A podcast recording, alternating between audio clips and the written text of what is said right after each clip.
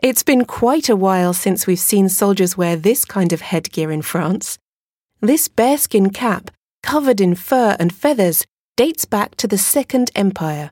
To be precise, it's a model from 1854 that was reserved for the officers of the 2nd Regiment of Imperial Guard Foot Grenadiers.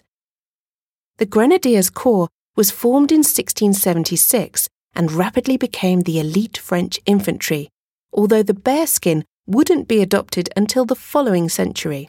While fur hats date back to the prehistoric era, the famous bearskin cap is a slightly more recent invention as it began to appear in the late 17th century.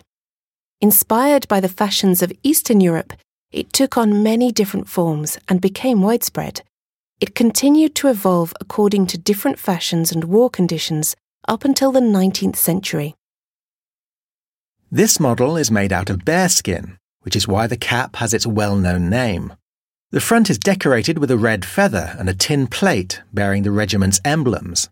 The cap was also decorated with gold cord for the officers and red wool cord for the sappers and sub officers. Over the decades, the bearskin grew taller while gradually losing its accessories.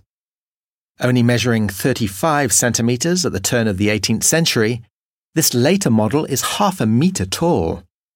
As for the cord, pom pom insignias, and racket shaped braids, they gradually died out with the fading trends and were also forgotten for practical reasons. None was seen after 1860. The bearskin became famous across Europe, especially after being modelled by the grenadiers of the Guard of Napoleon I.